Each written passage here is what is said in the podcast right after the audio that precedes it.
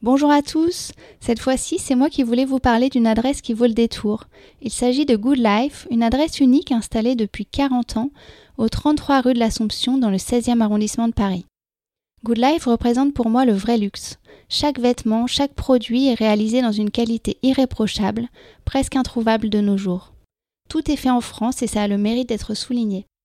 Good Life cultive le goût des beaux vêtements, dont la qualité a été maintes fois prouvée, leur mythique blouson andin se passe de génération en génération. Tout comme l'impair 3K Rider, décliné dans une dizaine de couleurs, que vous pourrez porter à la ville comme à la campagne, et qui est un incontournable de la marque. Vous pouvez découvrir la marque Good Life en vous rendant directement dans sa boutique au décor unique, dans une ambiance un peu nostalgique, une ambiance musicale un peu rétro des années 70, où vous serez accueilli chaleureusement, et peut-être même par le fondateur Philippe Bernard.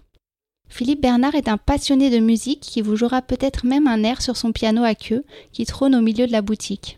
Si vous allez chez Good Life, dites-leur que c'est de ma part et faites-moi un retour sur votre expérience et votre découverte. Mais si vous n'avez pas la possibilité d'aller au 33 rue de l'Assomption, je vous invite à aller visiter leur site internet www.good-life.fr. Bonne découverte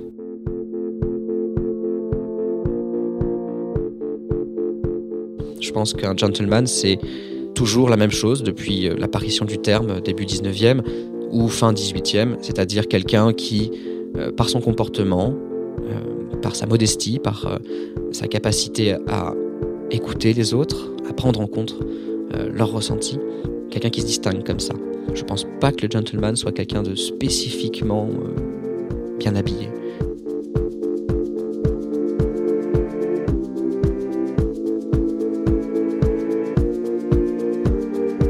Bienvenue dans Cravate Club, le podcast qui va à la rencontre des passionnés du vestiaire masculin.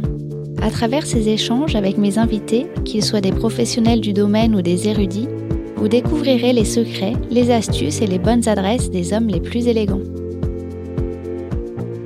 Aujourd'hui, je tenais à remercier Thibaut PDV qui a déposé l'avis suivant sur Apple Podcast. Un contenu riche, didactique, très bien mené avec calme et douceur. Des gens passionnés Bref, on apprend beaucoup. Alors merci beaucoup à Thibaut d'avoir pris le temps d'écrire ce commentaire. Et si vous aussi vous avez envie de vous joindre à lui, vous pouvez regarder sur votre plateforme de podcast quelles sont les possibilités pour laisser des commentaires ou des étoiles qui permettront à d'autres personnes de découvrir Cravate Club.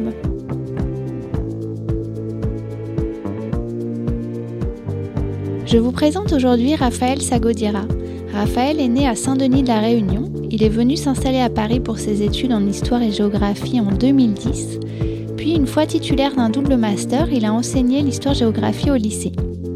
Il a ensuite continué son apprentissage par l'étude de l'histoire de la mode et du costume et s'est rendu compte que l'histoire de la mode masculine était un peu laissée de côté dans le domaine universitaire et dans le domaine historique. En 2016, il a obtenu un nouveau diplôme, un master en histoire de l'art à la Sorbonne. Son sujet de recherche portait sur la mode masculine et s'intitulait Permanence et mutation du vestiaire masculin 1900-1939. Et depuis septembre 2016, il est étudiant en histoire de l'art à l'école du Louvre. Son sujet de recherche actuel porte sur la silhouette masculine, culture visuelle et technique du corps et du vêtement pour hommes de 1950 à nos jours. J'ai passé un très bon moment lors de cette discussion avec Raphaël nous avons parlé de son approche du vêtement, de son style, des dandys modernes et de beaucoup d'autres choses. J'espère que vous apprécierez cette conversation autant que moi et que vous aurez envie par la suite d'aller lire sa thèse qui sortira très prochainement. Je vous souhaite une bonne écoute.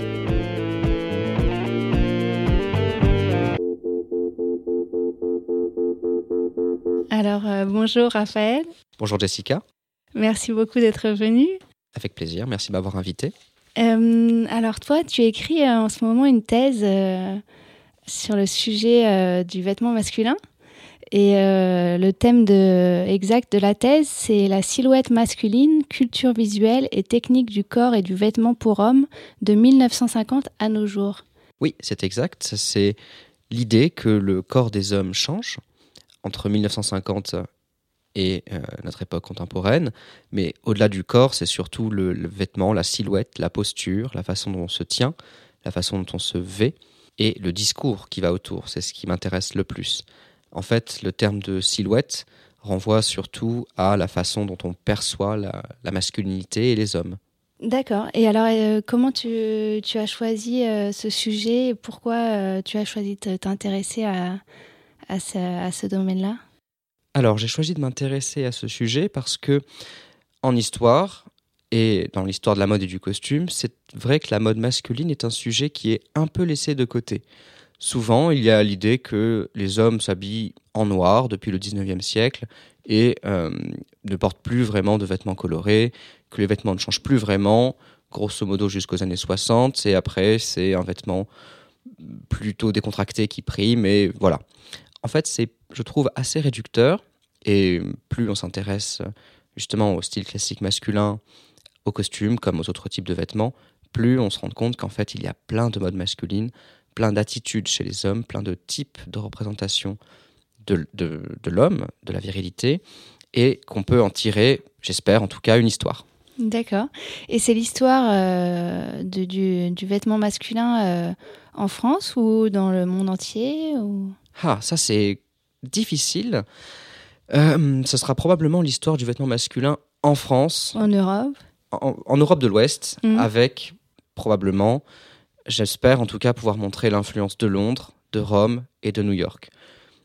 Et éventuellement de San Francisco, parce qu'on oublie beaucoup qu'il y a une très très forte influence euh, américaine du côté de la côte ouest des États-Unis dans la mode masculine dans les années 60-70. On, on, pense souvent, on réduit souvent cela au rôle de Londres, mais c'est pas tout à fait exact. Euh, est-ce que quelqu'un t'a initié à ce, à ce domaine-là ou est-ce que tu t'es intéressé euh, par toi-même oui, c'est vrai que j'ai été initié à ce domaine-là. Moi, spontanément, ce qui m'intéresse le plus, c'est quand même euh, le tournant du 19e siècle au 20e siècle. C'est la belle époque. Et spontanément, moi, je suis plus euh, lecteur d'Henri de Régnier que, mettons, euh, de François Weiergans ou d'auteurs plutôt 20e siècle.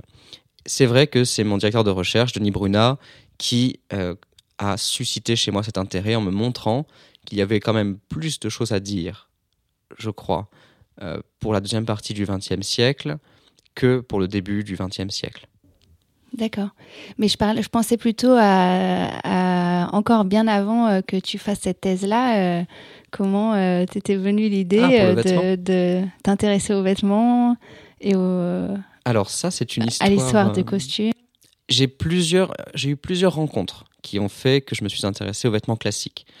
La toute première, c'est pas une histoire euh, très, euh, très intéressante peut-être, mais moi elle me touche, c'est ma grand-mère qui m'a mis sur la tête le feutre de mon grand-père quand j'étais tout petit.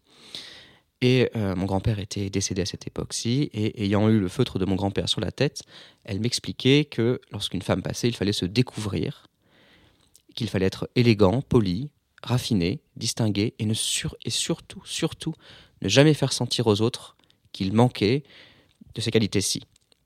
C'était donc mon premier contact avec le vêtement, par le chapeau, qui était le symbole de, pour moi de l'élégance et d'un genre de raffinement discret.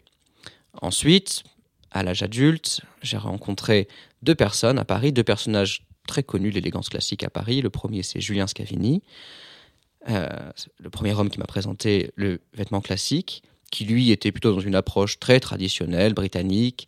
À l'époque, je me souviens, Julien me pardonnera de rappeler ce souvenir-ci, qu'il portait des vestes trois boutons, très haquettes, un peu, euh, un peu sage, on va dire, très rangé. L'autre personne, c'est un ami qui s'appelle Massimiliano Mocca di qui est un grand dandy parisien et qui lui a une approche très italienne, comme son nom le suggère, du vêtement. Alors lui, c'était plutôt euh, l'idée euh, de me dire que bon Raphaël, t'es encore en trois pièces bleu marine, c'est bon. Tu peux pas mettre une cravate orange et bleue, tu peux pas mettre une cravate verte ou un bijou à, ta, boutonnière. Tu peux pas être un peu plus fantaisie. Et c'est vrai que lui m'a beaucoup appris sur la décontraction. Julien m'a appris les codes plutôt classiques, plutôt rangés, et Massimiliano, quant à lui, plutôt des choses plus extravagantes. Il faut trouver, bien sûr, l'entre-deux. Et, justement, alors, qu'est-ce que qu'est-ce que c'est pour toi un dandy? Oh là là, un dandy, euh, je, vais faire une, réponse pas, très, pas très plaisante à entendre peut-être pour nos, lecteurs qui, se voudraient dandy. Pour moi, un dandy, c'est une pièce d'archéologie, c'est une pièce de musée. alors, je vais prendre un peu de temps pour raconter un peu cette histoire-ci. parce que c'est vrai que moi, je vois tout déformé par le prisme de mon travail en histoire. Et c'est vrai que pour moi, un dandy, ça n'existe plus, ou ça n'a pas vraiment existé. Je m'explique. J'ai fait des études d'histoire. En histoire, on s'intéresse à des objets. La guerre, la politique, la démocratie, ça c'est les sujets classiques, mais aussi euh, la santé, euh, la beauté, le goût, ou plus récemment encore, la sexualité, euh, la ville, etc. Tous ces, objets-là sont des concepts. Et le, sens de ces concepts évolue, change avec le temps et la façon dont, nous, les hommes, on perçoit ces choses-là. Et bien le dandy, c'est pareil. Le premier des dandys, c'est le beau Brumel. En tout cas, c'est celui qui marque un peu l'apparition du terme. Le beau Brumel, c'est un petit aristocrate, moins riche que beaucoup de ses pairs, et qui brille pourtant à la cour d'Angleterre sous la Régence, grâce à l'influence de George IV. Ça, c'est la fin du XVIIIe siècle. Brumel, c'est pas le seul d'ailleurs, hein. il est accompagné par d'autres lords, il fonde un cercle qui s'appelle le cercle Vatier, d'ailleurs, c'est le, club dandy, comme dit Byron. Et c'est comme ça d'ailleurs qu'on l'appelle c'est pour ça d'ailleurs qu'on l'appelle dandy. Mais euh, les dandys euh, originels, ceux du XVIIIe siècle, ils n'ont rien à voir avec euh, votre ami qui a mis un papillon ce, soir pour sortir et que vous trouvez qu'il fait un peu dandy. En fait, on ne sait pas vraiment ce que c'est que les dandys et quand on parle de ça, ça n'a pas grand-chose à voir avec Brumel. Parce que Brumel, il n'était pas habillé d'ailleurs de façon extravagante, il n'avait pas des vêtements particuliers par rapport à l'aristocratie de son temps. En fait, Brumel, le premier dandy, le vrai dandy, si on veut, était habillé de façon très discrète, plus discrète que les autres. Il ne se maquillait pas, il ne portait pas de perruque, il ne portait pas de vêtements en soie, il portait des vêtements en laine. D'ailleurs, il avait laissé un peu tomber la culotte aristocratique pour le pantalon, beaucoup plus bourgeois. Et ce qui marquait ses contemporains, ce n'était pas tant ses vêtements que son attitude vis-à-vis des vêtements.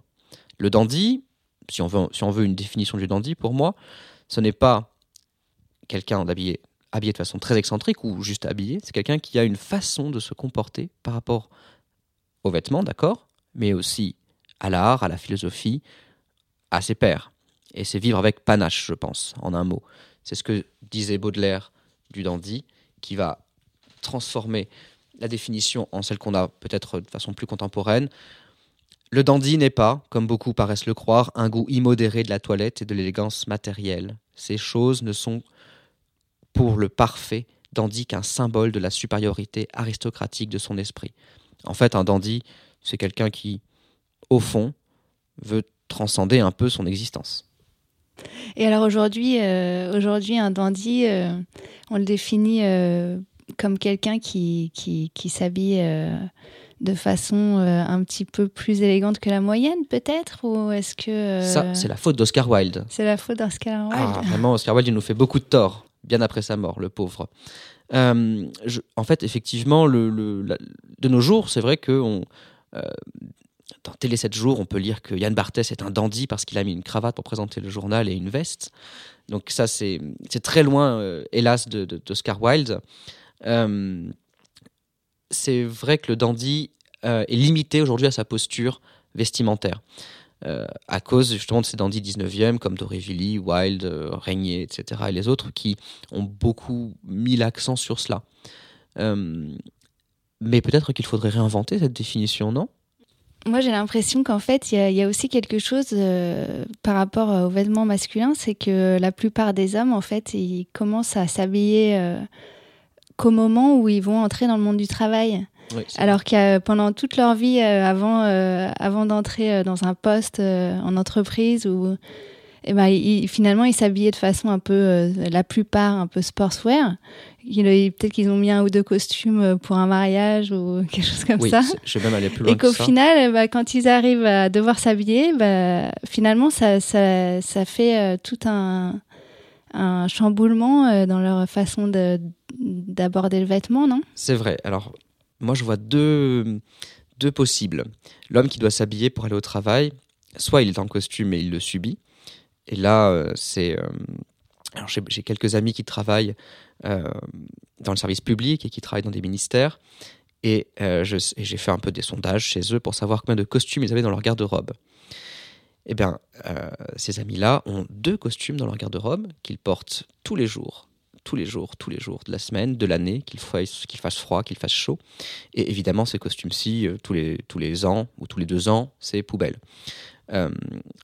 D'autres hommes, en revanche, qui rentrent dans le monde du travail, vont avoir peut-être le réflexe de taper dans Google costume ou euh, de tomber sur un blog par exemple. Et euh, je pense que c'est peut-être là où on voit la différence entre les gens curieux et les gens qui ne le sont pas. Je pense que les gens curieux ou les gens qui ont envie de bien faire les choses vont se rendre compte très rapidement qu'en fait, au-delà d'un costume gris ou bleu ou d'une armure soi-disant bourgeoise ou d'un mode de représentation de l'homme, on peut y trouver toute une palette d'expressions. Et je pense que c'est ces hommes-là qui me posent le plus de problèmes au quotidien, puisque c'est eux qui viennent faire des costumes sur mesure et que ces gens-là sont exigeants, ce qui est très bien d'ailleurs. Oui, parce qu'en fait, euh, on n'a pas dit, mais tu, tu es euh, collaborateur euh, de Julien Scavini. donc, tu vois au quotidien dans sa boutique des clients. Tout à fait. C'est vrai que on a beaucoup des jeunes gens qui commencent leur, leur vie professionnelle et qui ont besoin d'un ou de plusieurs costumes. et c'est vrai que il faut un peu en général malheureusement tempérer les ardeurs de ces jeunes gens parce que souvent on a envie d'un costume à carreaux, d'un prince de Galles très fort ou ah, d'une rayure très espacée. Mais il faut être sage, chaque chose en son temps. Euh, et il faut d'abord commencer, je crois, à ne pas effrayer ses collègues de bureau. Et ça, oui, c'est vrai qu'on dirait que les collègues de bureau sont facilement effrayables. Ah aussi, oui, oui, euh. Je me souviens d'avoir travaillé en entreprise et euh, donc je, m'habillais très sobrement, bien sûr, pour pouvoir euh, être un peu passe-partout. Donc j'avais un, pantalon en coton et une veste avec des chemises blanches ou bleues. Mais j'avais toujours cette petite coquetterie d'avoir une pochette en soie. Et je me souviens que euh, j'avais été convoqué par mon chef de bureau qui m'avait dit Mais dites-moi, Raphaël. moi, j'étais terrifié, je pensais avoir fait une bêtise, que j'allais être mis à la porte, etc. Mais Raphaël, dites-moi, où trouvez-vous vos pochettes Ah alors, euh, je les trouve chez Julien Scavini. Bon. Et puis, et vos chemises, elles sont très bien. Euh, c'est Courteau, n'est-ce pas? Ah Oui, monsieur, comment savez-vous? Mais c'est les boutons, euh, Raphaël, les boutons en acre. On voit bien que c'est monsieur Courteau, rue de Rennes. Ah oui, effectivement. Et puis, on avait parlé comme ça pendant presque trois quarts d'heure de, de complet wicket et de, et de chaussures Bowen. Bon, c'était assez sympathique. Je pense que il faut le faire doucement. il faut, par petites touches et progressivement, quand on commence à s'habiller. Et toi, alors, euh, la première fois que tu as porté un costume, euh, c'était à quel âge et tu t'es senti comment euh, Alors, mon tout premier costume, c'était c'est une drôle d'histoire. J'étais très très fier, bien sûr, comme je pense beaucoup de petits garçons ou de jeunes hommes qui portent un costume pour la première fois. moi, j'ai grandi dans une famille dans laquelle il fallait être toujours correct. Ça ne veut pas dire avoir des costumes de Chiffonelli ou de Canceluca. Ça ne veut pas dire faire le pan. Ça veut dire ne pas venir à table avec la chemise ouverte, par exemple, et ne pas se présenter euh, à la messe, par exemple, ou euh, devant sa famille, sans cravate, quand on est reçu chez des gens. Donc des cravates, j'en avais déjà mis. Ah, donc petit déjà, euh, tu portais des cravates, ah, d'accord. Des chemises aussi. Je me souviens d'ailleurs, et, et j'en profite pour publiquement admonester mes parents de m'avoir laissé aller en sixième au collège avec des mocassins à Pampi. J'en profite vraiment pour leur rappeler à quel point je leur en veux. Euh, plus sérieusement, euh, mon premier costume, c'était pour le mariage d'une de mes cousines, comme beaucoup de jeunes hommes. Euh, et j'avais un superbe costume vert olive que j'adorais parce que c'était une des premières fois où j'étais avec une veste, bien sûr, et avec un pantalon long avec un pli. Et j'avais terrorisé ma pauvre grand-mère à l'époque pour qu'elle me fasse la bonne longueur du pantalon avec des revers, comme il se doit. Et bien sûr, à l'époque, je voulais des revers de 3 cm parce que c'était la seule chose qui me semblait correcte.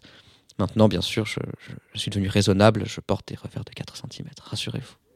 Et pourquoi 4 cm, ce serait plus raisonnable que 3 Non, parce que, parce que je dis ça un peu en, en, me, moquant, c'est un peu des points de détail, parce que les, clients âgés vont faire des, des, revers comme ils les faisaient dans les années 80, c'est-à-dire de 3 cm. Quand les clients un peu plus jeunes, un peu plus euh, baignés dans, le petit homo, ces choses-là, vont faire des revers de 4 cm ou de 5 cm. Alors c'est vrai que moi qui n'avais jamais vu que les, les pantalons un peu, un peu ringards peut-être de, de mes parents, je voulais la même chose.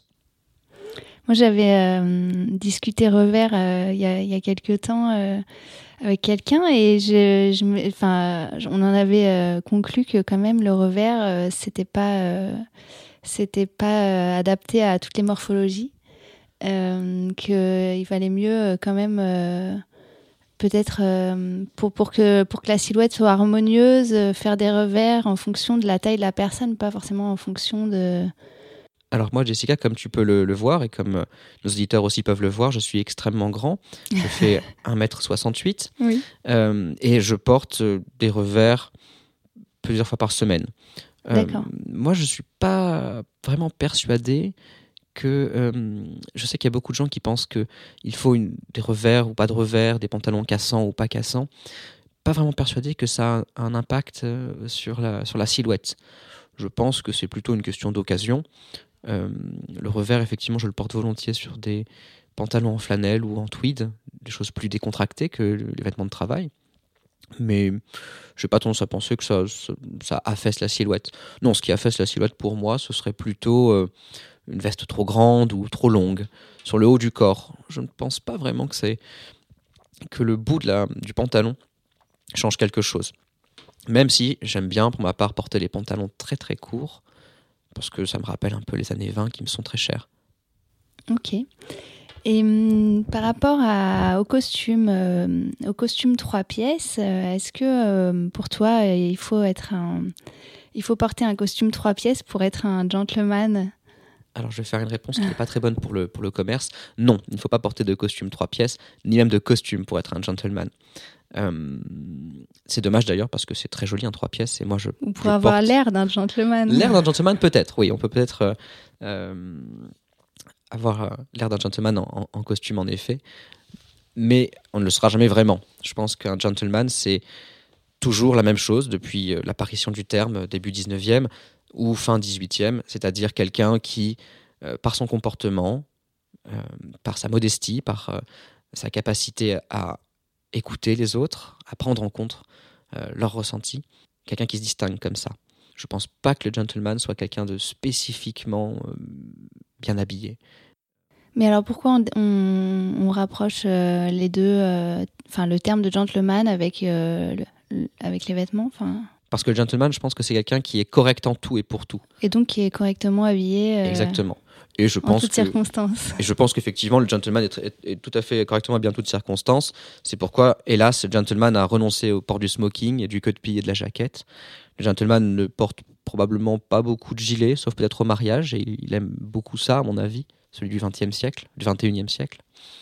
Mais euh, pas beaucoup de rapport entre le gentleman et le vêtement. Le rapport, je pense qu'il a été créé parce que les gens ont en tête l'image d'épinal du, euh, style anglais, donc du costume, de la cravate.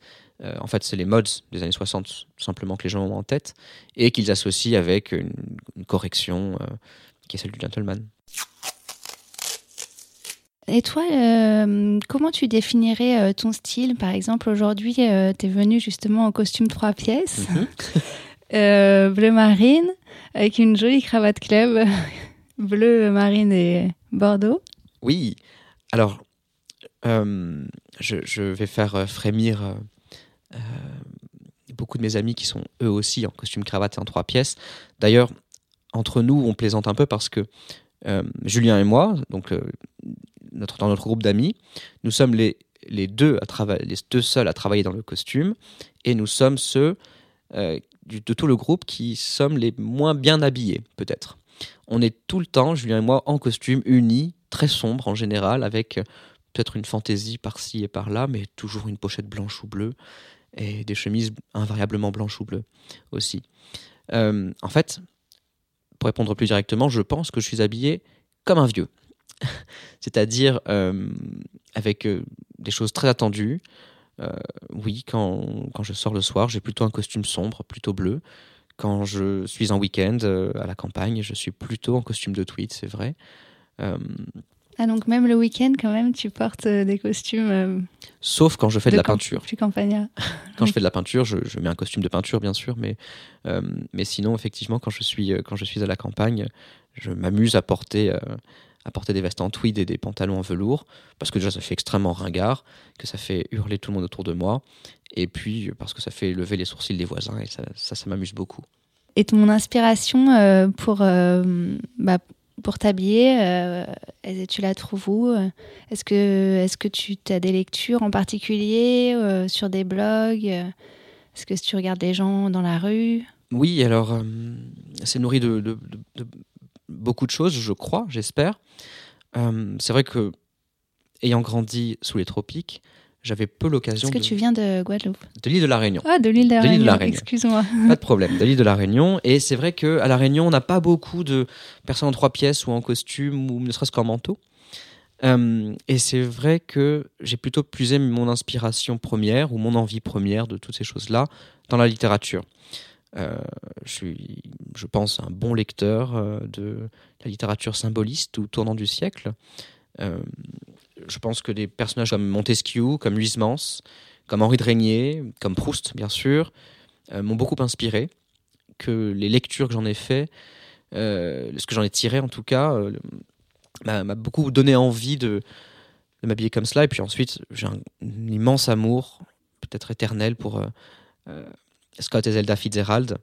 ainsi que Ernest Hemingway, qui sont un trio de, personnes absolument formidables qu'il faudrait lire et relire encore.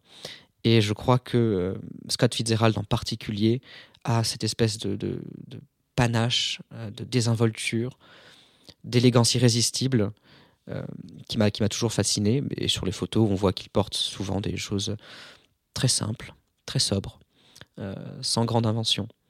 D'ailleurs, il y a dans, un de ses romans une, phrase où le narrateur fait remarquer à son, ami qu'il porte une cravate à rayures, justement, et qui ressemble à, une cravate d'école britannique. Et le narrateur se désole parce qu'il l'a acheté en réalité à Rome. Et que du coup, il a l'air un peu tarte avec sa cravate euh, d'école britannique achetée à Rome, qui n'a rien à voir avec euh, une, grande, université. Et je porte aujourd'hui, effectivement, une, cravate club euh, à l'anglaise, qui reprend exactement les couleurs du King's College, mais qui a été achetée à Paris. Donc qui n'a rien à voir avec euh, le King's College, du, reste, j'aime beaucoup euh, cette université euh, pour un de ses anciens professeurs, qui est Tolkien et qui était un grand poète du XXe siècle, je crois. Et aujourd'hui, est-ce que tu lis quand même quelques, quelques blogs sur Enfin, à part le blog de Steve Collard. Oui, bien sûr, je vais être très, très corporate. Oui, oui, je, lis attentivement tous les soirs avant de me coucher le, blog de Julien. Bah oui, c'est euh, des choses.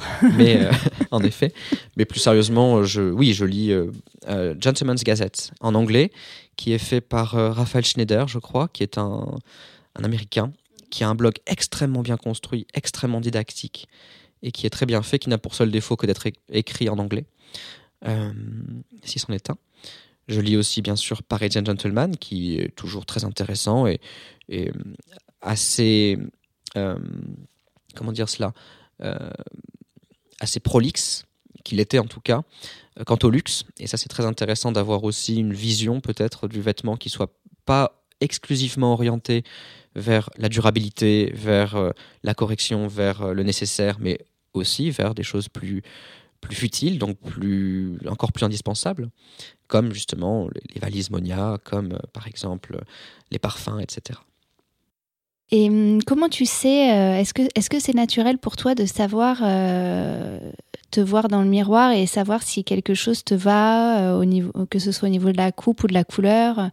Est-ce que tu le sais de toi-même ou est-ce que tu as l'impression que c'est un apprentissage que tu as développé au fur et à mesure? Hmm, encore une fois, je suis habillé comme un vieux. Donc, si. Mais il y a des vieux qui sont bien habillés, des vieux qui sont pas bien habillés. Il y a des vieux qui sont très très bien habillés. Et, j'espère en faire partie, euh, ayant 27 ans. Euh, mais euh, je me pose pas vraiment la question de savoir si, quand je suis en costume en tout cas, est-ce que la coupe est flatteuse? Euh, Je fais mes costumes sur mesure, bien sûr. Ce qui veut dire qu'ils prennent en compte ma morphologie euh, je resterai pudique de ce point de vue-là. Euh, j'en ai pas trop de détails, mais euh, puisque je suis plutôt de taille, de taille, ramassée, je fais des vêtements un peu plus courts que la moyenne, puisque je suis de corpulence moyenne, je fais des vêtements qui sont moyennement cintrés. Donc rien d'extraordinaire. Plus sérieusement. euh, Donc tu t'habilles en, en demi-mesure ou en prêt-à-porter, tu trouves euh, en demi-mesure exclusivement, Ok. ce qui suffit très bien dans la majorité des cas, d'ailleurs des morphologies des gens, et dans, dans le, le cas de ma morphologie aussi. Par rapport à la coupe, c'est la même depuis 2012. Euh, donc il n'y a, à part un agrandissement un petit peu de l'estomac, je le concède, il n'y a pas eu de grande modification de la coupe, elle a été établie depuis longtemps. Donc j'ai une coupe pour les costumes de ville, une coupe pour les costumes de campagne. Euh, je choisis les accords de couleurs les plus simples possibles, des bleus et des gris à la ville, des bruns et des verts à la campagne. Et, ça, je Et à la ville, tu portes jamais de brun et de vert Si, si, si, ça peut m'arriver, euh, bien sûr, parce que je ne suis pas aussi psychorigide que ça. Euh, je sais qu'il y a des, des gens qui ne supportent pas de porter une veste en tweed à Paris, mais, euh, mais, mais en banlieue ça, te va. pas. Mais, en banlieue, ça va. mais, mais, euh, mais pas du tout. Euh, je pense Ça dépend que- des quartiers. C'est ça, ça dépend des quartiers. Mm. Euh, comme j'habite le 15e arrondissement, je peux tout à fait mettre une veste en tweed euh, Oui, ainsi que des bottes euh, d'équitation. Euh, plus sérieusement, euh, euh, non, j'évite simplement de, de porter, par exemple, des. Si le, si le samedi après-midi je me promène dans Paris, j'aurais très envie de mettre des vêtements confortables, d'un peu plus grands. Donc des vêtements typiquement comme des vestes en tweed, il y a des pantalons en velours. Mais c'est vrai que si je sors le soir au restaurant, je ferai l'effort de me changer pour mettre quelque chose d'un peu plus, euh, d'un peu plus strict, si l'on veut, d'un peu plus approprié. Et euh, si je comprends bien, euh, en fait, tu t'habilles très rarement, voire pas du tout en, ce qu'on appelle casual? Alors si, Si? C'est puisque je suis un peu euh, Benjamin Button, euh, en vieillissant, je, je rajeunis. Euh, je- J'ai découvert très récemment, grâce à un ami, le plaisir de la basket, qui était un plaisir qui m'avait qui été interdit ou inconnu jusqu'ici. Et j'ai découvert euh, l'univers de la sneakers, qui est un univers très intéressant. Euh, souvent dans la mode classique masculine, beaucoup de nos clients cachent leur coquetterie, leur envie de- d'avoir chaises- des choses belles, par un discours un peu technique, du style mais parce que j'ai une épaule très forte, il me faut une épaule napolitaine, parce que tu comprends, ça c'est plus flatteur pour moi, ou c'est mieux. Et puis techniquement, j'ai besoin d'une emmanchure plus haute qu'on peut pas trouver en prêt-à-porter, donc ça justifie un costume à, à 3000 euros pour avoir une emmanchure plus haute. En fait, ils n'ont juste pas envie de dire qu'ils aiment bien s'habiller et être beaux. Et euh, la sneaker, c'est un peu pareil. Et il y a un monde dans lequel on peut parler de beauté pour la sneaker, c'est-à-dire d'une couleur, d'une matière, etc. Mais on peut aussi parler d'un discours technique, de l'évolution de la semelle, par exemple, en quoi la semelle permet de courir plus vite ou permet une démarche plus souple ou, ces choses-là. Et, euh, et donc j'ai découvert le plaisir de la sneakers, mais aussi du perfecto en cuir. Et euh, j'ai un ami qui travaille pour, pour un bottier très célèbre qui fait de très beaux perfecto patinés, Qui s'appelle Euh, comment? qui s'appelle Berluti Mhm. et qui fait des choses très modes maintenant et qui sont très réussies.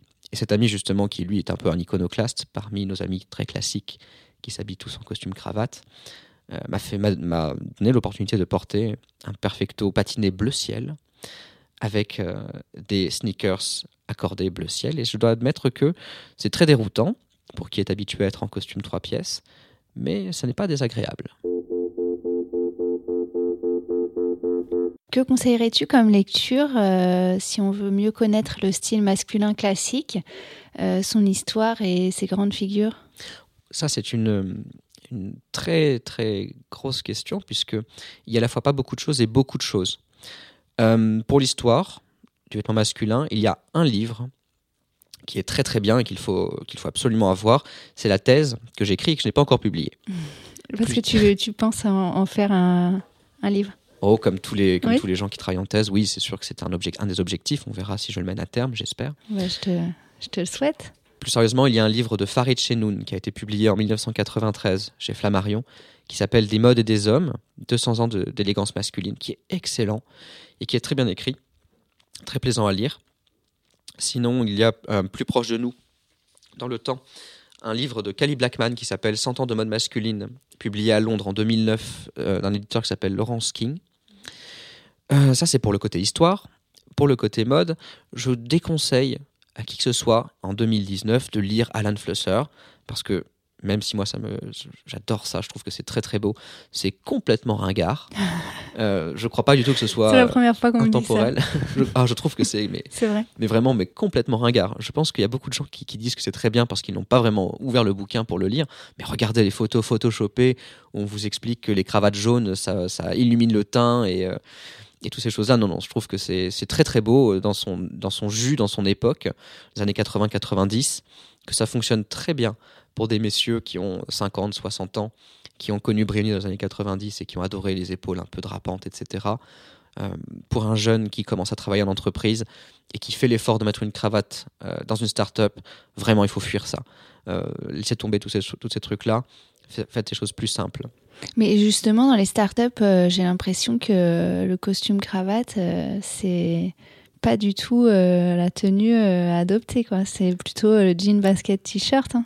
Et du coup, il faut, Mm. c'est- d'autant plus important de, de porter une cravate parce que c'est un signe de rébellion et puis on peut peut-être euh, négocier un plus gros bonus à Noël. Une startup florissante Non, pour plus- avoir un plus- bonus. Plus, plus sérieusement, euh, euh, dans une, pour la question de la start-up, je pense qu'effectivement, j'ai beaucoup d'amis qui, euh, qui se déshabillent en rentrant au bureau, euh, qui enlèvent leur cravate, qui enlèvent leur veste, qui retroussent leurs manches, Ah, qui mettent la cravate que euh, sur le trajet. que dans la rue. c'est vrai. dans la rue et puis après, après pour aller boire un verre avec les copains. euh, c'est vrai que c'est peut-être un, le fléau moderne, c'est que on a euh, donné l'impression ou l'illusion d'abolir toutes les, toute la hiérarchie ou toutes les convenances et qu'on est du coup dans la tyrannie du cool puisqu'on porte des t-shirts, euh, des baskets et que on se tutoie au travail. Euh, mais je pense qu'en fait, ça crée plus de violence, en fait. Et que lorsqu'on était en costume trois pièces ou en costume tout court, qu'on avait des moments où on travaillait et des moments où on ne travaillait pas, des moments où on était euh, sérieux, des moments où on était plus détendu, je pense que ça mettait beaucoup plus de tranquillité dans l'esprit du travailleur. Et je ne crois pas que ça aide les gens que de venir en- au boulot euh, pour jouer au ping-pong ou à la Xbox avant d'aller faire une, une réu euh, autour de la machine à café, le tout en t-shirt et en commentant les, ses baskets. Je pense que ça, ça aide pas grand monde. Oui, c'est vrai qu'il y a des cultures d'entreprise euh, de tous les styles maintenant. Mais euh, bon, c'est vrai que pour certains, c'est peut-être bien et pour d'autres. euh, Oui, c'est vrai. Après, effectivement, tout n'est tout n'est pas ni, ni si C'est sombre. vrai qu'au ni niveau du, tenues vestimentaires, je trouve que c'est un petit peu dommage du coup de plus euh, de plus s'habiller euh, différemment euh, pour aller travailler ou pour aller euh, voir ses copains. Oui, c'est vrai, ça c'est quelque chose qui, qui manque beaucoup à, beaucoup de gens. Je pense que les gens, ils, ils le développent ailleurs cependant. Je pense que les gens, dans la technologie notamment, dans le, téléphone portable qu'ils vont avoir, la coque d'iPhone ou, le, ou le- les montres connectées qu'ils vont utiliser, je pense que, c'est là où ils s'expriment le plus. Mais il y y a ce besoin, je pense, des gens de, de pouvoir euh, scander les moments de leur vie par le vêtement ou par euh, des, des objets qui, qui signifient en fait quelque chose euh, sur eux, sur leur personnalité. Euh, on dit que la mode passe et le style dure. Euh, la mode est-elle euh, l'ennemi du style masculin classique pour toi? Haha, Ah, ça c'est un, ça c'est un vieux cliché éculé. D'ailleurs, la mode passe, le style dur, c'est c'est un peu ce qu'utilisent, euh, je pense, euh, tous les, tous les maris euh, pour justifier à leurs femmes qu'ils ont acheté euh, des costumes à 6000 euros. Je pense que c'est la phrase qu'on sort en rentrant chez soi en, en- en se protégeant du jet de coussin. La mode passe, le style dur. C'est-à-dire, moi je suis en costume, c'est intemporel. Toi, tu es en robe, dans deux ans, il faut la changer. Donc, donc en fait. Dans deux ans ou dans même dans, dans, dans l'année ou dans six mois six mois. Exactement. Sauf que ce qu'on oublie, c'est que la mode passe, le style dur, c'est une citation au choix de Chanel ou de Saint Laurent. Euh, donc euh, pas des gens qui s'occupent du style, mais plutôt de la mode, a priori, ou des deux. Je pense que c'est vraiment un, un cliché parce que je mets au défi quiconque de porter pendant 30 ans ou 40 ans le même costume, les mêmes accords de couleurs, les mêmes chemises, et de ne jamais avoir l'air ringard. Il y a quelques personnes peut-être qui sont comme ça. Il y a eu, je pense, à deux êtres humains, Fred Astaire et Cary Grant, qui portaient des vêtements et qui avaient cette capacité peut-être à, transcender le vêtement de sorte à ce que, en portant peu ou prou les mêmes choses durant toutes ces années, ils n'avaient jamais l'air démodé. Je pense qu'il y a la mode, la mode passe, le style passe aussi, que le vêtement mas- masculin classique est tributaire des modes que de nos jours, on porte des, épaules très étroites et des revers très petits, et que dans 10 ans, ça se verra beaucoup. Que dans les années 80, on portait des choses très larges et que ça se voit énormément, et qu'on peut dater les choses, et que par conséquent, Alan Fussler est toujours aussi ringard. Mais la mode passe, mais aussi euh, elle revient euh, régulièrement. Si on, retrouve des, vêtements d'il y a 10 ans, euh, on se rend compte qu'en fait, euh, il y a quand même des choses qui, reviennent systématiquement. Euh, par exemple, je pense aux chaussures euh, Timberland, Caterpillar, des choses comme ça. Oui, tout à fait, c'est vrai. Et c'est en ça que la mode d'ailleurs est intéressante. Les, chaussures, c'est tout à fait ça.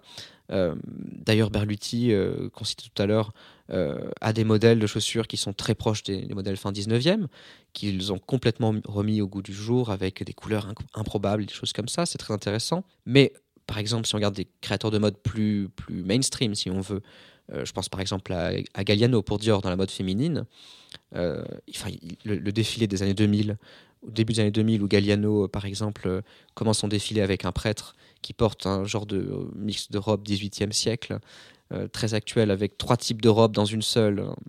Enfin, c'est des choses qui sont la mode s'inspire évidemment de son histoire, de son passé, et je trouve que c'est en ça qu'elle est, qu'elle est géniale, parce que c'est jamais qu'une réinterprétation contemporaine avec les yeux contemporains de, de notre passé, de notre histoire. Que penses-tu euh, des maisons de, style classique masculin qui, qui, se mettent à vendre du prêt-à-porter, euh, qui commencent aussi euh, des collections de t-shirts, baskets? Ça, c'est très bien. Je pense que c'est vraiment une excellente chose. Alors là, je, pense qu'il y a la moitié de nos auditeurs qui ont sauté au plafond. Euh, je pense que c'est une excellente chose. Si Chanel, je prends le cas de Chanel, avait continué à vendre les mêmes vêtements que dans les années 50, avec les mêmes tweets très rugueux, avec les mêmes chaussures, bicolores, noires à l'avant, blanches à l'arrière, etc., dans les années 80 90 ou 2000, et ne vendre que cela, je pense que la maison Chanel aurait disparu. Je pense que le marié aurait disparu aussi, parce qu'il n'a pas pu être racheté par Chanel. Et qu'il y aurait le marié, c'est un atelier de, de, broderie, enfin de, de fleurs aussi. Mm. Tout à fait, qui, est qui fait un travail exceptionnel, qui protège des métiers qui sans cela auraient disparu. Je pense que c'est bien qu'il y ait des baskets, des t-shirts, qu'il y ait euh, mais est-ce que ces baskets et ces t-shirts, euh, ils ont euh, une valeur ajoutée par rapport à, des marques justement de baskets et de t-shirts euh, classiques Enfin, des marques vraiment qui font que de la basket et des t-shirts? Ça, un peu pas forcément. Sport? Pas, pas forcément. Hein. Pas, forcément. C'est vrai qu'entre un, entre un t-shirt, mettons un t-shirt Dior, admettons, et un t-shirt technique produit par Decathlon, Adidas ou Decathlon ou mm. Nike par exemple, effectivement, je pense que le t-shirt Dior est moins performant. Mais je pense que c'est pas grave. Au fond, euh, il faut qu'il y ait, il faut bien que, il faut bien que. Mais le, t-shirt Dior, il va être, euh, je sais pas combien de fois plus, cher. 50 fois plus cher. Et pas forcément mieux. Exactement. Il faut trouver la clientèle, quoi. C'est pas grave parce que quand vous portez un t-shirt Dior euh, dans la rue, vous avez, vous appartenez quand même vous avez quand même l'impression de, même si vous avez payé ce, t-shirt outrageusement cher, vous faites partie pour toujours du coup de, du New Look, de la ligne trapèze, de l'héritage de la maison Dior. Euh, plus lointainement, c'est, euh, j'imagine, les, images d'Épinal de cette femme années 50, pour moi, ou vous faites partie d'un, univers euh, très particulier qui est la couture parisienne. C'est ça que les gens veulent avoir. Euh, je pense que c'est bien qu'on puisse euh, aller chez Dior et avoir pour 80 euros, 90 euros une part de ce rêve. C'est bien euh, que ce ne soit que les maisons comme cela ne, ne regardent pas avec dédain et avec mépris leurs consommateurs, surtout les nouveaux consommateurs, en se disant moi je vais faire que des choses extrêmement pointues parce que je vais m'adresser qu'à un, public extrêmement pointu. C'était très bien il y a 50 ans, 60 ans, quand il y avait une clientèle haute couture ou une clientèle prête à investir pour ces choses-là ou des fortunes insensées pour cela je pense que c'est qu'il y a toujours des fortunes insensées et qu'elles ont toujours plaisir à aller dans les maisons de mode et c'est très bien. Mais je pense que c'est bien aussi euh, qu'on puisse tous acheter une part de rêve. Et de son point de vue, euh, entre la haute couture et la grande mesure, euh, quelles sont les différences et est-ce que tu penses que c'est le même travail? Ah, ça c'est une, c'est une bonne question de la part d'une, d'une brodeuse, de boutonnière, puisque c'est un peu la, la, spécificité française. Je pense que grande mesure et haute couture, ça n'a rien à voir partout dans le monde, sauf à Paris. On a de la chance à Paris parce qu'on est, on est le, centre névralgique, ou on était peut-être le centre névralgique de la haute couture. Donc cette idée que euh, il y a une couture normale, on va dire, ou acceptable pour, euh, pour la majorité des gens, et puis il y a la création technique, euh, métaphysique parfois, d'un vêtement qui nécessite une attention particulière, un soin particulier, autant dans le tissage que dans le tissu en lui-même, que dans le montage. ce qui fait un produit d'exception la grande mesure, c'est un peu la même chose, non? Euh, En Angleterre, si on, si on va chez Anderson Shepard ou chez Henry Paul, je pense qu'on aura un costume en grande mesure qui sera moins beau qu'un costume qui sort des ateliers, par exemple, de, de Feu Arnis, euh, Nouvellement Berluti, ou alors de, euh, de ou de Chiffonelli ou de Smalto. Je pense qu'à Paris, il y a une tradition de la difficulté. en couture, à Paris, vous ne faites pas un bon travail si ce travail n'est pas difficile. Euh, je pense par exemple au pantalon. Euh, il y, a beaucoup de perfectionnisme euh, chez les tailleurs français par rapport à. Exactement, qui serait complètement incompris des tailleurs anglais par exemple ou mm. tailleurs italiens. je pense que la boutonnière milanaise, par exemple, cette fameuse milanaise qui nous obsède tant, ou les boutonnières main qui sont pourtant plus fragiles qu'une sur une boutonnière main sur les devants d'une veste, c'est l'assurance de devoir refaire rebroder ses boutonnières régulièrement, tous les 5 ou tous les 10 ans, j'imagine. Euh, une boutonnière milanaise, c'est plus compliqué à faire, mais c'est aussi plus beau. Comme les poches passe poilées sur un pantalon, ça n'a pas grand sens parce que c'est beaucoup plus fragile. Pourtant, c'est plus compliqué, donc on va le faire. Comme le montage de l'épaule chiffonelli, qui est, j'imagine, épouvantablement compliqué à monter. Euh, et pourtant, c'est ce que c'est ce que cherchent les gens. Et là où je, je dirais que la dernière différence est, c'est peut-être le prix et l'usage. C'est vrai que j'imagine très très mal les grandes exécutives euh, chez Total par exemple ou, dans les, ou chez euh, Air France porter de, la haute couture de Galliano ou, euh, ou de Dior ou, ou que sais-je. Par contre, Mais les costumes en haute couture de chez Galliano, enfin de chez Dior, les costumes haute couture en fait tu penses que, enfin moi, je, en fait, je, je, m'y connais pas tellement parce que pour moi, euh, la haute couture pour hommes, euh, c'est plutôt euh, le tailleur traditionnel. C'est tout à fait ça. Mais est-ce que dans les grandes maisons Yves Saint Laurent, Dior, est-ce que quand ils montent des vestes pour hommes, ils le font d'une façon tailleur ou plutôt d'une façon couturière? Enfin, je sais même pas en fait comment ils s'y prennent. Oh, je pense que je, je pense quand même. Est-ce que, c'est vraiment tout fait de façon traditionnelle à la main ou est-ce qu'ils utilisent beaucoup plus la machine? Ça, c'est difficile à, quantifier très précisément. Je, pense, en tout cas, moi, j'ai, la connaissance, en tout cas, d'une grande maison parisienne qui fait du cuir, qui est plutôt de couleur orange, qui s'appelle plutôt Hermès, qui, euh, fait des costumes en grande mesure superbes, qu'elle euh, demande euh, de faire à des tailleurs qui sont eux aussi très célèbres et qui ont pignon sur rue. J'en dirai pas plus. Mais euh, euh, effectivement. Donc en fait, il, sous-traite euh, cette partie-là à des tailleurs.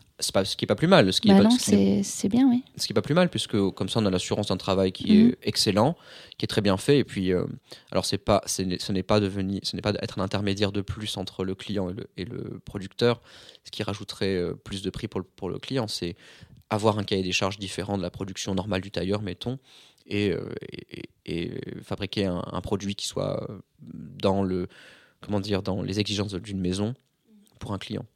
Donc non, ça me, je, pense que les, grandes maisons de couture qui font, euh, qui font du costume pour hommes doivent probablement, en tout cas je leur souhaite, faire les choses correctement et avec le plus haut degré d'exigence. Mais par rapport à la haute couture et la, et la grande mesure, justement, l'avantage des hommes, c'est que nous, on peut porter des vêtements d'exception au travail. Nous, on peut porter de la grande mesure au travail. Et c'est absolument invisible, sauf pour les initiés. Alors que malheureusement pour vous, les mm. dames, on ne peut pas porter des robes de haute couture ou de défilés de Fashion Week au travail. C'est pas tout à fait ce que je ferais en tout cas. Bah, c'est sûr que c'est pas euh, c'est pas vraiment adapté. Mm. Donc, euh, en fait, euh, en ce qui concerne euh, bah, justement les, costumes pour hommes en, haute couture, donc t'as pas tellement non plus d'idées de, comment c'est fait? Ah, Alors, je connais très bien, très très bien le travail, par exemple, d'une maison qui est très belle, qui est Lanvin. Oui. Et un tailleur. Oui, oui c'est vrai que. Mais Lanvin, c'est un vrai atelier de tailleur. Ah, c'est incroyable ce qu'ils font d'ailleurs. Mhm. C'est. En, chemiserie, plus spécifiquement, c'est époustouflant. J'ai jamais vu quelque chose d'aussi beau et d'aussi bien fait. C'est pas très connu.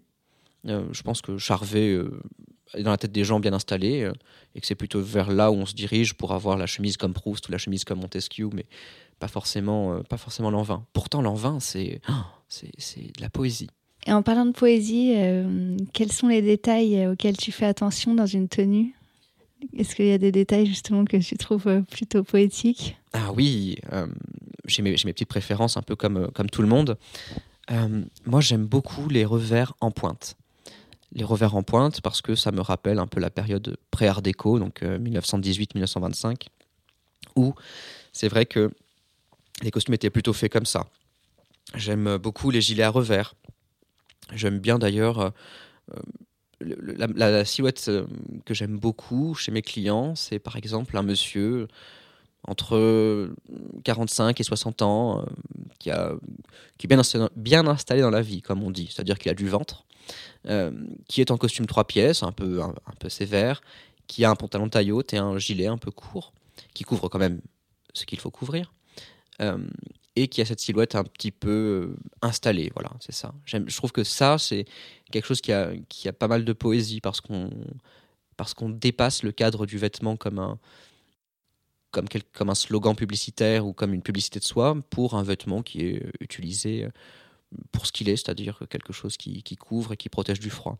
On a un client comme ça euh, chez Scavini Tailleur, justement, j'espère qu'il ne se reconnaîtra pas, euh, qui est un monsieur extrêmement élégant, d'une élégance mais euh, inimaginable, et qui fait tout très vite. Il vient à la boutique, bonjour Raphaël, comment allez-vous?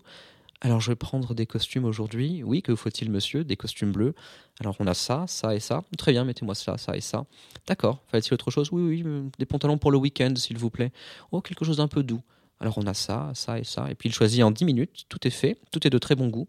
Et puis euh, la vie reprend, il remonte dans sa voiture de sport et euh, il part pour un excellent restaurant ou pour, j'imagine, une belle exposition dans un musée.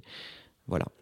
C'est marrant parce que c'est un peu la façon euh, dont, j'aime bien euh, euh, bah, consommer les vêtements, en fait, les boutiques de vêtements. Moi, je j'ai travaillé comme responsable d'une boutique de chemises il y a longtemps pour hommes.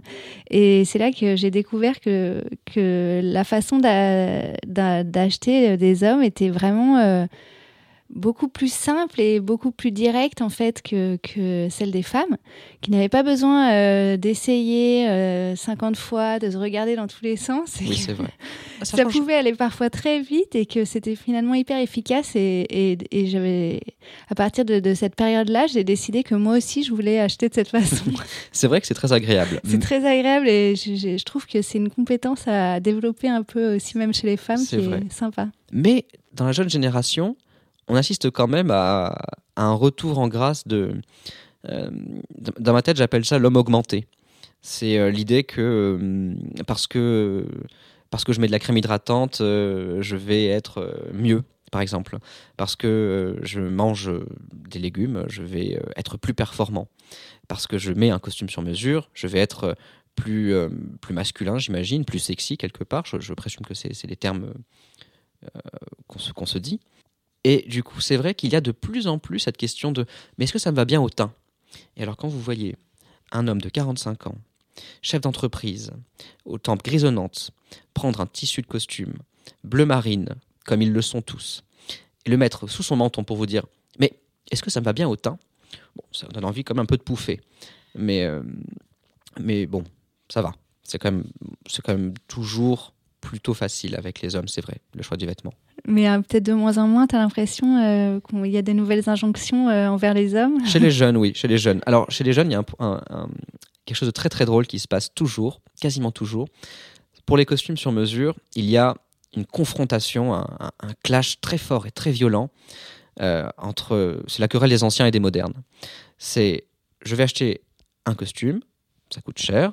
Donc, comme c'est un investissement, je viens avec des conseillers. En général, les conseillers, c'est le copain qui s'y connaît, donc qui lit des blogs. Mhm. Et c'est bien sûr la conseillère suprême de tous mes achats vestimentaires, ma mère.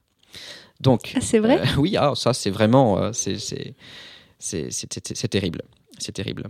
Donc, le copain qui s'y connaît, il va dire, au, il va dire euh, au client, prends-toi un pantalon assez futé, assez fité, assez fuselé. Euh, fité, ça veut dire assez très, proche de la près, jambe. près du corps. C'est ça. Mm. Et le, copain qui s'y connaît, il aime beaucoup les jeans très moulants, donc le costume, le costume se retrouve à être aussi ample qu'un legging. Une fois qu'on a fait ça, euh, qu'on a fait donc un legging pour le client en laine, en Super 150, ça doit être très confortable.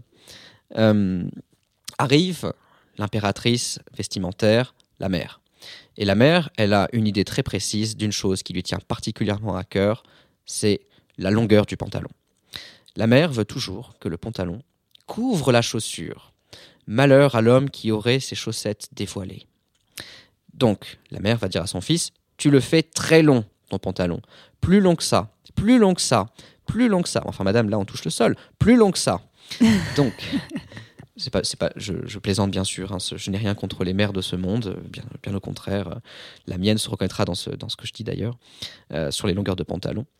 Mais c'est vrai que dans les années 80, on pouvait faire des pantalons très longs qui cassaient sur la chaussure et c'était assez élégant, ça couvrait la chaussette. De nos jours, quand on fait des bas de pantalon à 17 ou à 18 cm, il faut qu'ils soient un peu courts, qu'ils dévoilent un peu la chaussure, parce que sinon ça fait un accordéon en bas et on a l'impression qu'on porte un pantalon beaucoup trop long ou qui s'est effondré.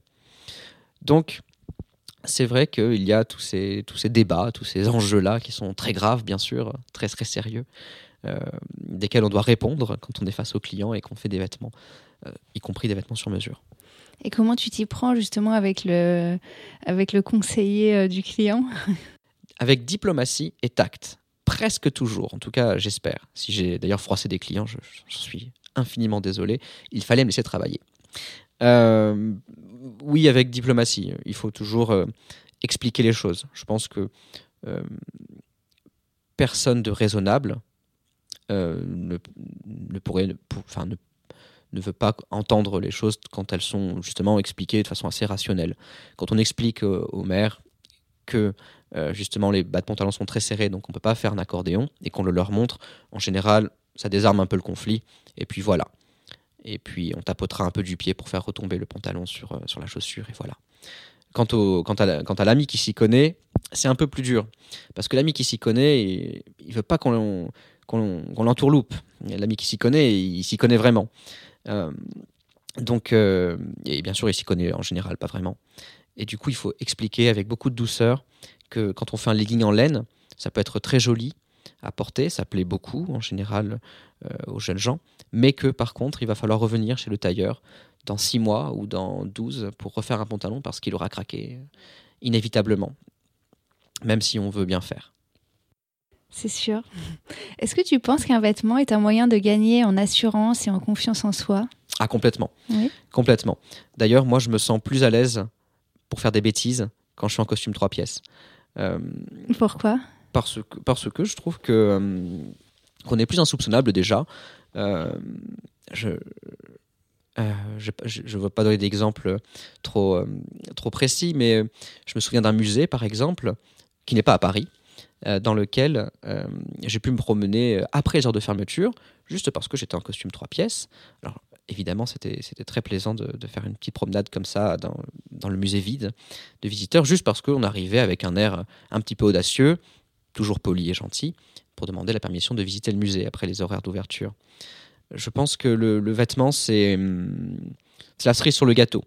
C'est ce qui manque quand, euh, quand, on, quand on voudrait euh, s'exprimer pleinement, totalement.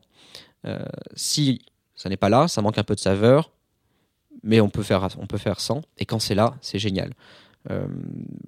Je, pense, je pense toujours euh, à, mes amis qui sont, qui sont en costume.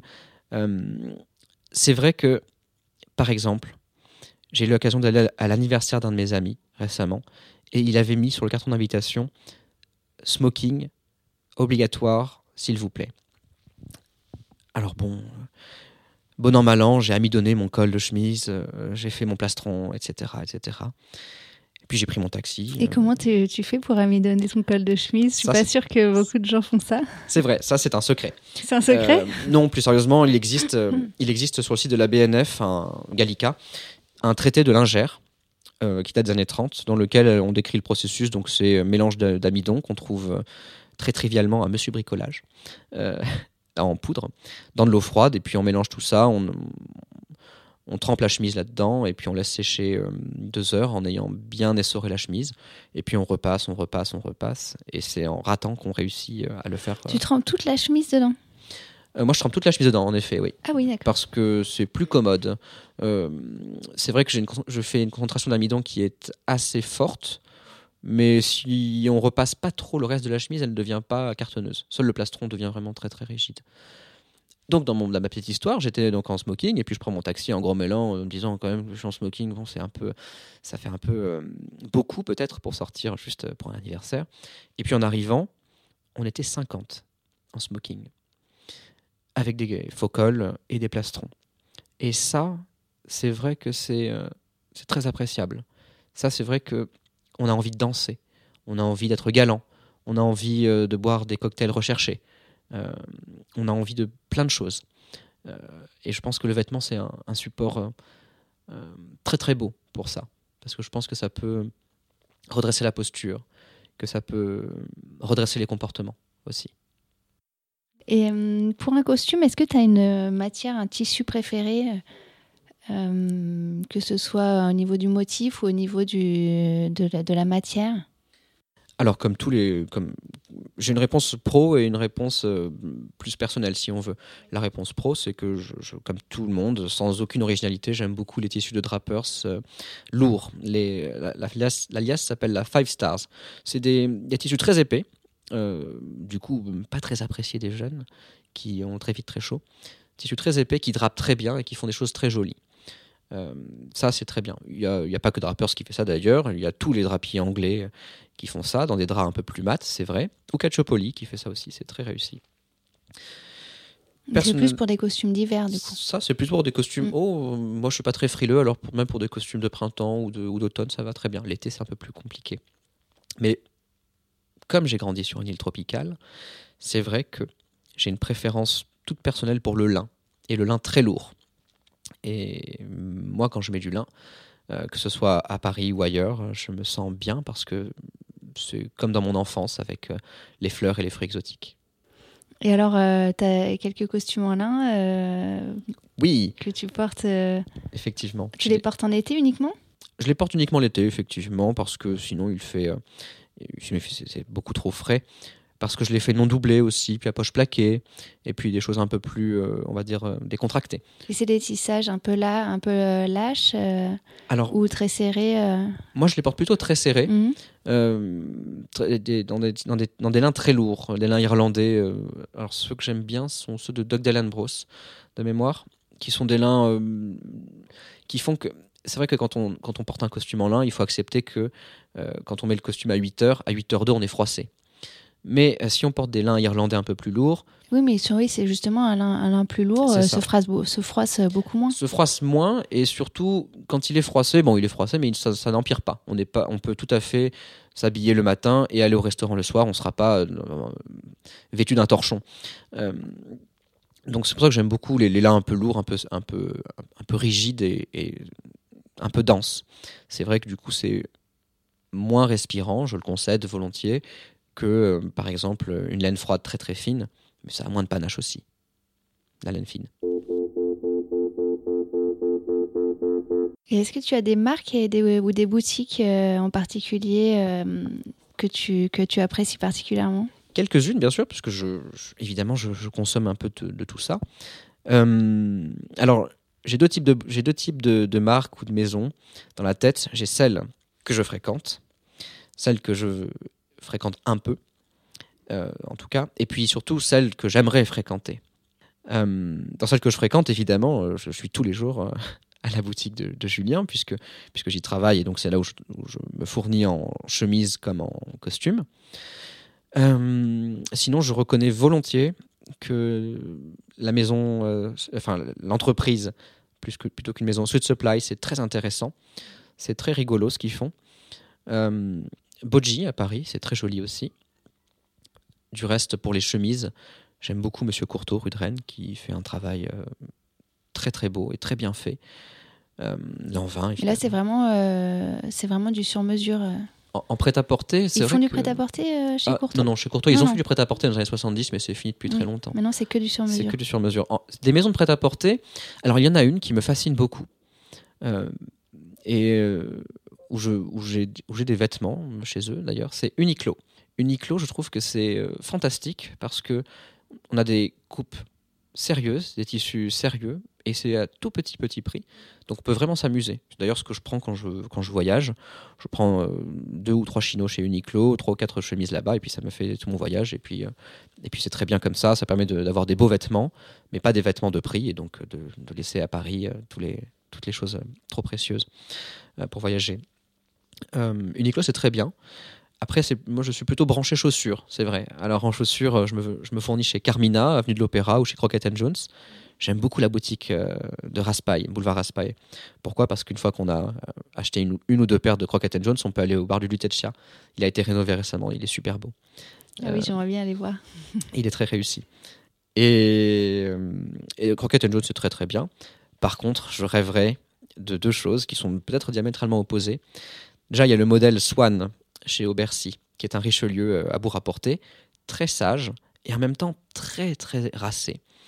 Swan, c'est d'ailleurs le personnage principal de la recherche du temps perdu chez Proust. Donc euh, c'est pour ça que ce- cette chaussure me fait du pied, si on peut dire. L'autre, c'est le Warhol de Berluti, qui est un mocassin à plateau. Alors le mocassin, euh, c'est pour moi, je, je pense qu'il y a, à part peut-être hein, le derby noir, je n'imagine pas une chaussure qui, qui, m'évoque plus euh, euh, le, quinquagénaire épuisé euh, que le mocassin. Pourtant, le Warhol de chez Berluti, donc le modèle adopté par Andy Warhol et, renommé comme cela par, par Olga Berluti, c'est une chaussure qui est, c'est, du design presque, la forme de cette chaussure. C'est vraiment comme un avion, comme regarder un avion et comme avoir un avion au pied. Euh, il, y a des, il y a des courbes, il y a des lignes qui sont franches, nettes, marquées, euh, aiguisées. Et, euh, et on, a, on a une chaussure de détente, donc une chaussure qu'on met lorsqu'on n'est pas sérieux, si on veut, qui pourtant a une forme époustouflante. Et je trouve que ça, c'est intéressant parce que c'est là où le design est le plus beau, je trouve, dans les objets qui sont des objets qui doivent servir dans les moments les plus, euh, les plus quelconques peut-être. Est-ce que euh, quand un de tes vêtements euh, s'abîme ou qu'une doublure se découd, euh, Mhm. tu, tu sais toi-même faire les réparations? Oui, mais c'est pas beau. Du coup, euh, Et comment tu fais alors quand tu as un petit problème sur un vêtement alors, c'est drôle parce que j'étais en, train de le- en train de le faire hier soir. J'ai un de mes Richelieu qui s'est déchiré. Du coup, j'ai pris un fil et une aiguille et je les ai recousus sur le côté. Euh, j'ai fait un travail un peu de cochon, je dois dire. Euh, par contre, euh, quand j'ai un, beau costume ou quand j'ai une belle paire de chaussures qui s'abîme, je- je- j'essaie de la réparer moi-même, autant que faire se peut, bien sûr, parce que c'est plus plaisant de se, dire qu'on répare les choses soi-même. Mais sinon, je n'hésite pas à aller, voir un professionnel, tout simplement, euh, pour, faire ça. En général, c'est plutôt les pantalons, d'ailleurs, et les, et les chaussures qui, qui s'abîment le plus vite, bien sûr, comme, comme pour tout le monde.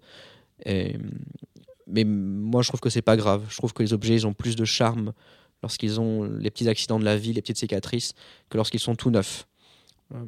Mais donc tu gardes, euh, tu vas garder un vêtement qui même s'il est un petit peu euh, déchiré quelque part, Même s'il est franchement déchiré. c'est euh, vrai?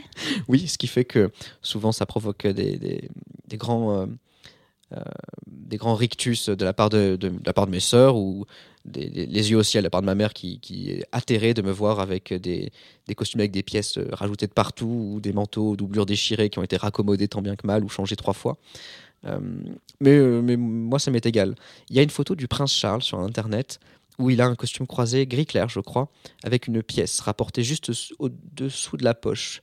Euh, et euh, je crois que sur cette même photo, mais je peux me tromper, il a des mocassins, mais complètement. euh, C'est du vernis craquelé, c'est déchiré, euh, c'est Frankenstein. Il y a, il y a des, des bouts de peau qui ont été rajoutés sur ces mocassins, ils ont été recousus, ressemelés, etc. Et je trouve ça parfait. Je trouve que c'est sublime. Et j'espère que quand j'aurai l'âge du prince Charles, ce qui ne saurait tarder, j'aurai euh, des mocassins aussi abîmés et aussi recousus que lui et des costumes aussi rapiécés. Et tu penses qu'il y a un art de, de savoir euh, porter euh, des, des, vêtements un peu euh, d'une façon comme ça, un peu négligée Est-ce que, est-ce que ça peut s'apprendre de savoir comment doser pour pas avoir l'air non plus. oui, d'avoir oui, de... oui, effectivement, d'avoir de, de, besoin d'un nouveau vêtement. Voilà. je pense que c'est un art, c'est vrai, mais ça ne s'apprend pas, malheureusement.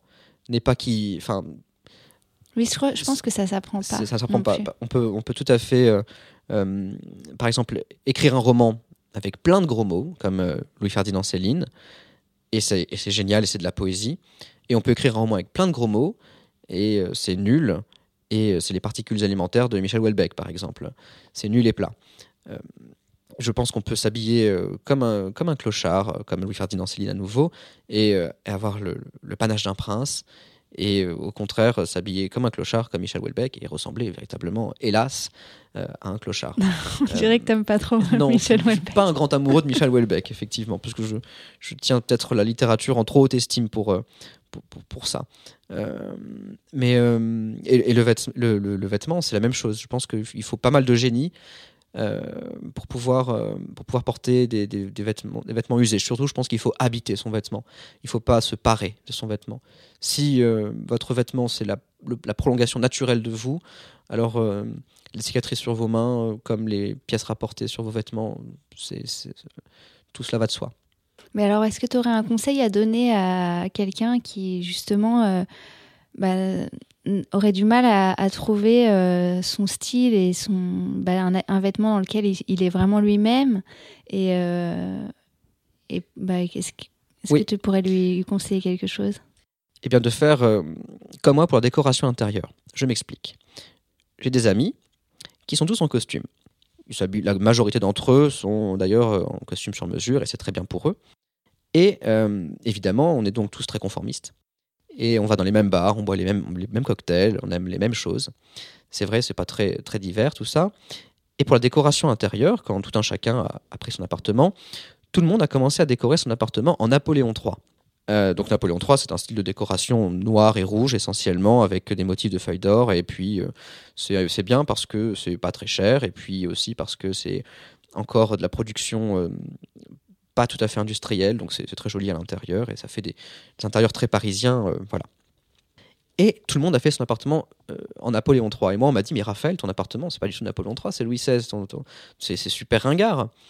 Et euh, je m'étais jamais posé la question, avant, c'est vrai. Et du coup, enfin, c'est pas tout à fait vrai, mais mettons.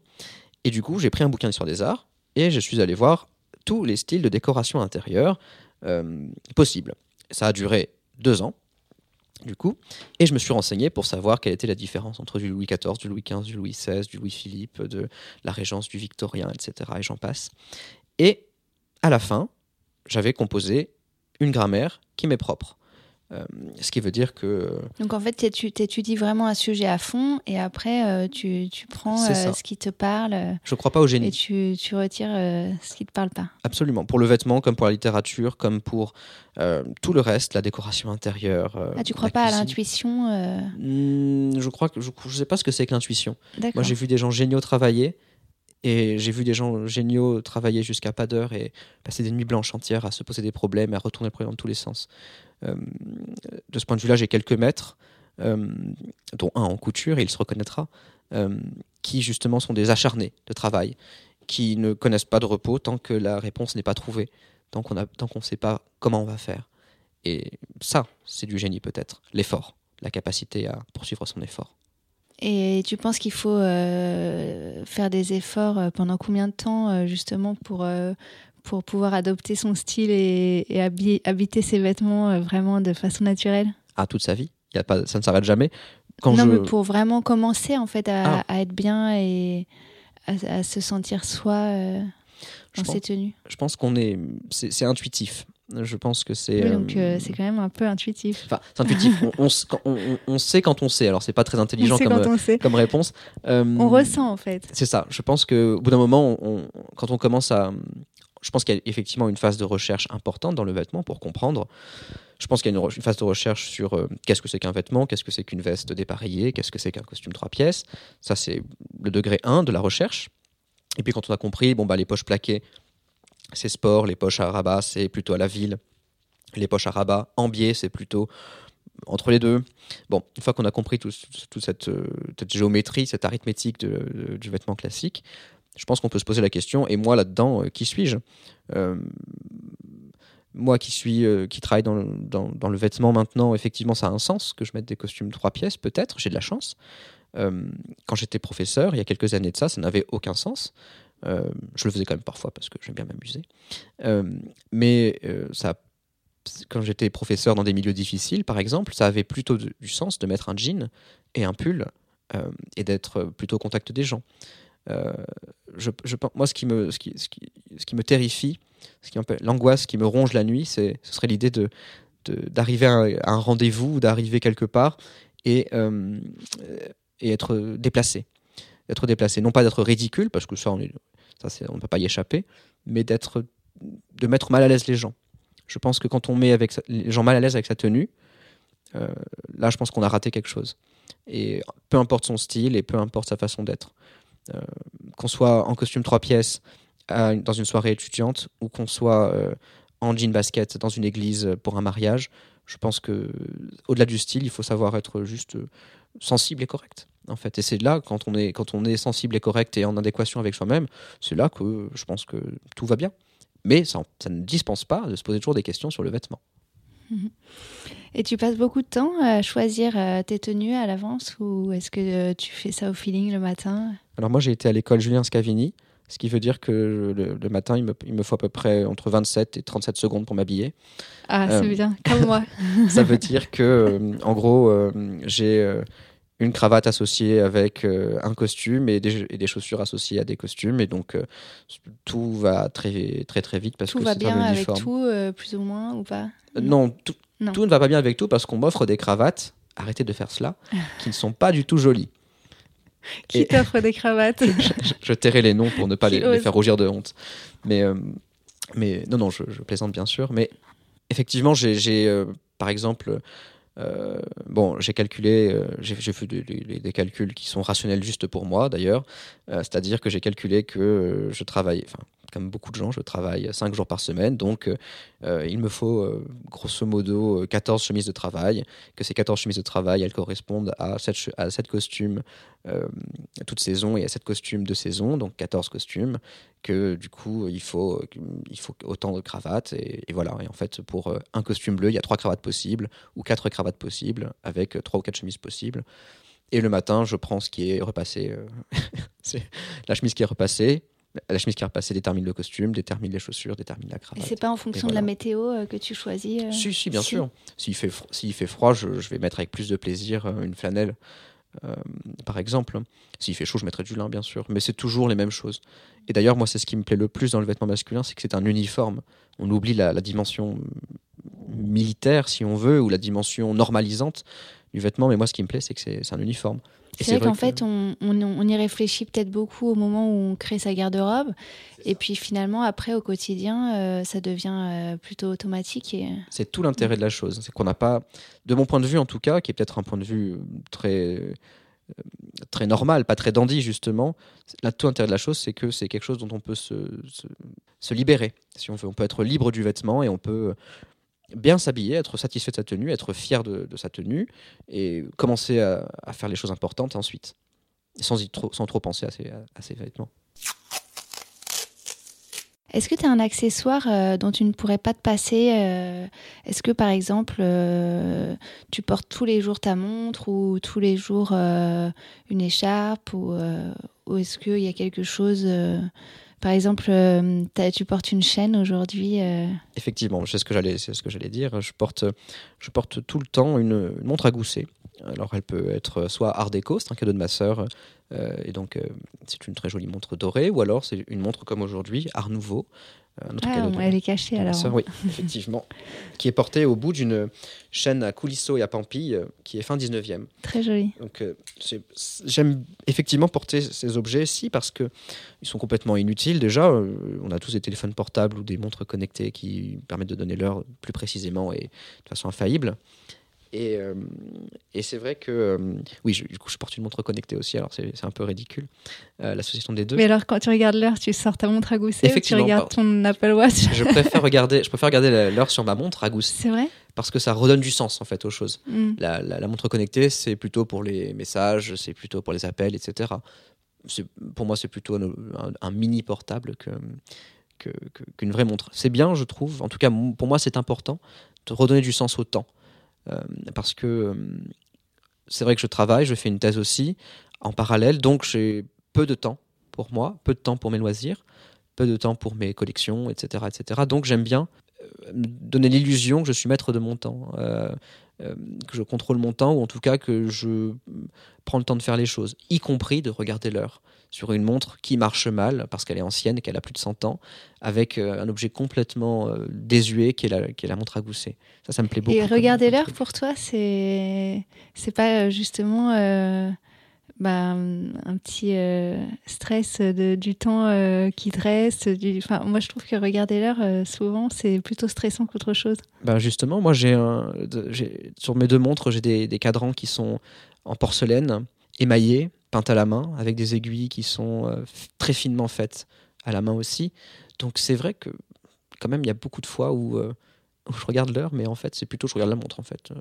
puis je me dis, ah, quand même, le mec qui a fait ça, il, bossait bien quand même. Et c'est plutôt ça que je me dis. Et ça me rappelle que. En fait, tu regardes l'objet et ça, ça. te rassure. Et ce que je me dis, c'est que le temps, en fait, passé à fabriquer cet objet, passé à l'utiliser, ça me rappelle qu'il euh, il faut passer du temps pour bien faire les choses. Et que euh, ça, c'est incompressible. Et hum, on va bientôt euh, finir, du coup, cet entretien. Et je, je voulais te demander, si on va plus loin que le vêtement, quels sont les autres intérêts de l'homme classique, d'après toi? Ah, il y en a énormément. Je pense que l'homme classique qui... je veux dire, enfin, j'imagine. Qu'est-ce que ça veut dire l'homme classique L'homme classique, c'est l'homme qui euh, a décidé de mettre des costumes trois pièces ou des costumes deux pièces, qui a décidé de mettre une cravate pour travailler, qui a décidé de, de, s'habiller de façon classique, si l'on veut, ou habillé, tout simplement. Je pense que cet homme-là, c'est un homme qui est, qui est curieux déjà.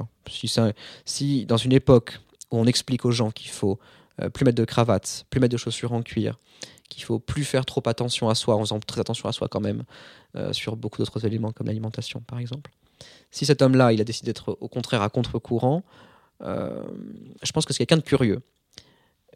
dans, dans ce cas-là, il a plein de choses, qui, il y a plein, plein de choses qui lui restent à découvrir. Effectivement, il y a la gastronomie, il y a les arts de la table, il y a euh, euh, tout ce qui a à voir avec le savoir-vivre à la française, en fait, quelque part, qui est spécifique à notre culture, heureusement. je pense aussi qu'il y a des mondes entiers euh, de, choses belles à découvrir, comme par exemple, euh, oui, moi je, suis très porté sur les spiritueux, avec modération, toujours bien sûr. Par exemple, je suis collectionneur d'absinthe euh, et tout ce qui va avec, puisque on peut boire de l'absinthe, mais raisonnablement, mais on peut aussi lire de la poésie autour de l'absinthe, on peut collectionner des verres 19e autour de l'absinthe, ou des cuillères à absinthe, par exemple, qui sont des marqueurs à chaque fois de leur décennie ou de leur époque. J'aime aussi beaucoup boire du whisky, donc euh, j'aime, je le bois euh, toujours avec modération, bien sûr, jamais autrement, avec euh, avec d'autres ingrédients. Ça fait des cocktails qui peuvent être 19e siècle ou 20e siècle. Et donc on peut s'amuser à retracer l'histoire des cocktails, à essayer des choses. Mais il faut le boire aussi dans des verres. Et ces verres-ci, c'est bien s'ils peuvent être aussi des marqueurs de notre culture. Et donc en ce moment, je bois par exemple mes spiritueux dans un, dans un verre qui est le Manhattan chez Saint Cristallerie Saint-Louis et qui est un verre euh, très particulier. Euh. Je laisserai aux auditeurs euh, aller voir l'histoire de ce verre, parce que c'est, je trouve, un, très beau modèle et qui a une très belle histoire. Mais on peut aussi, on peut aussi prendre des formes de verre plus anciennes, 19e, etc. Donc, je, pense que grosso modo, quand on est curieux et qu'on s'intéresse à un sujet, on peut trouver une forme d'artisanat ou une forme d'art ou une forme de, temps consacré à cet objet et on peut y trouver quelque chose de beau. Euh, je connais quelqu'un qui, par exemple, est un jeune homme parfaitement, un gentleman vraiment, on peut le dire, qui euh, est ingénieur informaticien et qui a fait, euh, qui est développeur web et qui pourtant sur son temps libre fait de la, fait de la menuiserie, fait de la joaillerie Et, et, alors, il peut tout à fait commenter. Alors, le, ce, qui est, ce qui est très agréable, c'est d'aller avec lui dans un musée d'art décoratif et d'entendre commenter le mobilier, par exemple, ou la joaillerie. Et, ça, je pense que c'est les intérêts de l'homme classique. L'homme classique va s'intéresser au sport, à l'automobile, bien sûr, aux montres, et puis très rapidement, bon, il aura un peu fait le tour des, des, intérêts euh, très, très évidents, et puis peut-être qu'il s'intéressera, je ne sais pas, à, la bibliophilie, par exemple, pourquoi pas, euh, collectionner des livres anciens, à l'art, acheter des sculptures ou des gravures anciennes, euh, et puis développer son propre goût, en dehors des, des goûts attendus par, par ses amis et son milieu, peut-être. Ok. Bah, je te remercie beaucoup. Euh, Avec grand plaisir. J'espère vous avoir amusé. Euh, bah, C'était très intéressant, je merci beaucoup. Euh, où est-ce qu'on on envoie les personnes qui voudraient te suivre sur Internet? On peut les envoyer sur raphaël.sagodira sur Instagram, par exemple. Sur Instagram? Où je publie toutes mes collections, justement, de, de bouquins anciens, d'absinthe, de spiritueux, etc. Ok, génial. Bah, merci beaucoup. Avec grand plaisir. Merci, merci. Jessica. Au revoir. Au revoir. Merci beaucoup d'avoir écouté Cravate Club. Si vous avez aimé cet épisode, n'hésitez pas à en parler autour de vous, à mettre des étoiles sur Apple Podcast, à laisser des commentaires ou des suggestions sur des sujets à aborder, des personnes à inviter, sur le compte Instagram de Atelier Minutie, M-I-N-U-2-S-I, ou par email à jessica.minutie.com. Cela ne vous prendra que quelques instants et ça m'aidera beaucoup. Merci et à très vite pour un prochain épisode.